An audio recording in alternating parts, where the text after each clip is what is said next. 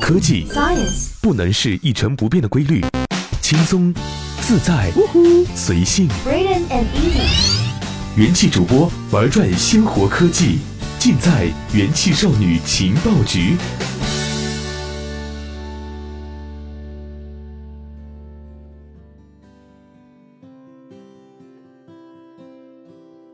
欢迎收听用智商捍卫节操，用情商坚守美貌的元气少女情报局。本节目由喜马拉雅 FM 独家播出。嘿，各位老爷，我是阿山，咱们又见面了。今天啊，想跟大家聊一聊字幕组背后的故事。专注于不同语言、不同领域、不同类型的民间字幕组，就像是影视爱好者的衣食父母一样。细数今年的爆款，美国的致命女人，日本的轮到你了。韩国的超级乐队其实都是被字幕组带到大众面前的。有人把字幕组形容为燃烧了自己，照亮了别人。曾经活跃的很多字幕组都因为人手、盈利、版权等诸多问题消失不见了，而现存的字幕组也很难说完全逃脱了灰色地带。今天呢，我们就将围绕四个方面了解一下字幕组背后的那些故事。第一呢，是很多人可能会疑问的。你要怎么样才能够加入一个字幕组呢？首先，我们来了解一下字幕组的成员会有哪些分工。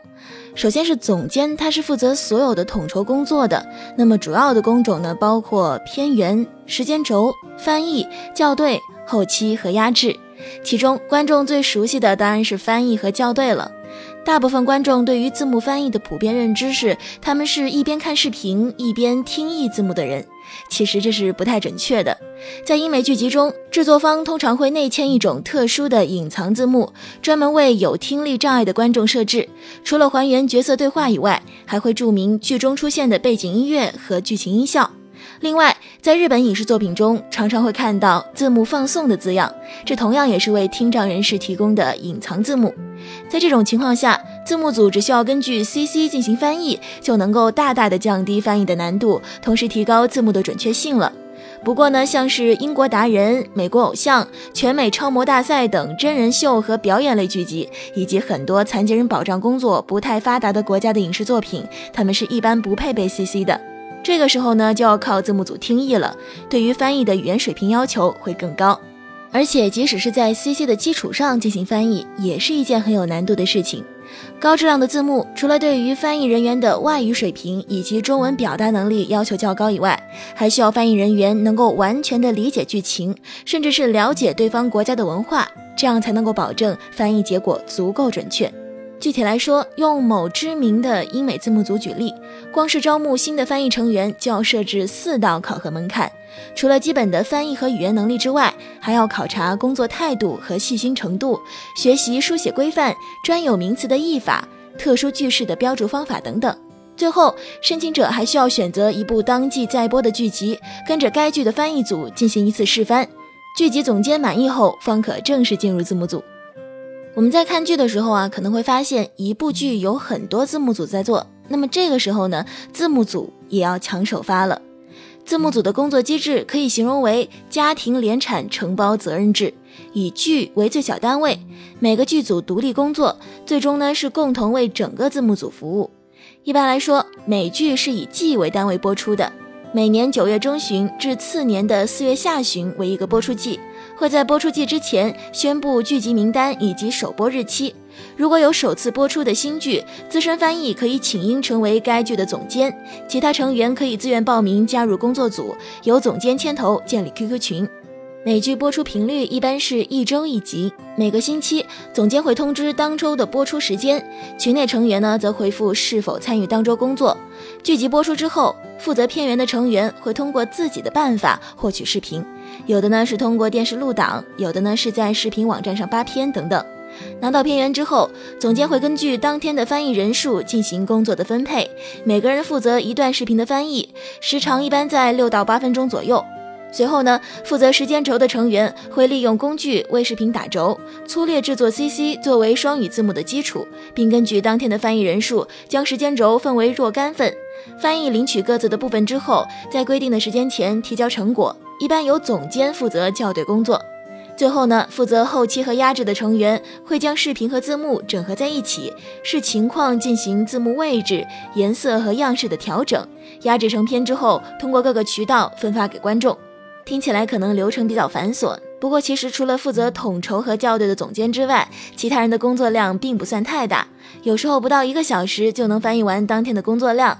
这也是为什么有一些高质量、成规模的大型字幕组能够在一日内完成成片的输出。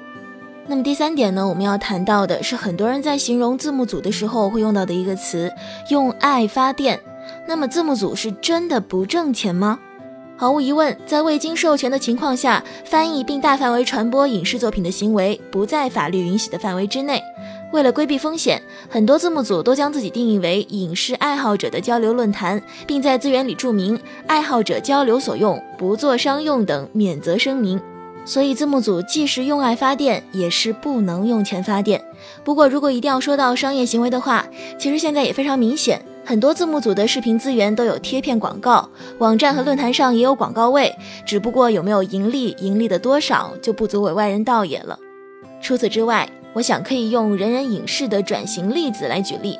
它的核心业务是为正版视频站以及各影视公司引进与出口、出版社、游戏等提供正版翻译业务。在这个前提下，也将自身翻译的影视剧字幕免费分享给广大的爱好者。随着引进的海外剧集越来越多，字幕组也有了更多的合规的商业机会。但是在招聘新成员的时候，字幕组对外依旧会说明是无偿的。很多人加入字幕组也并不是为了钱。就和十七年前字幕组这个形式为什么兴起一样，只是因为喜欢两个字。那么最后呢，我们要聊到的是字幕组何时会消失？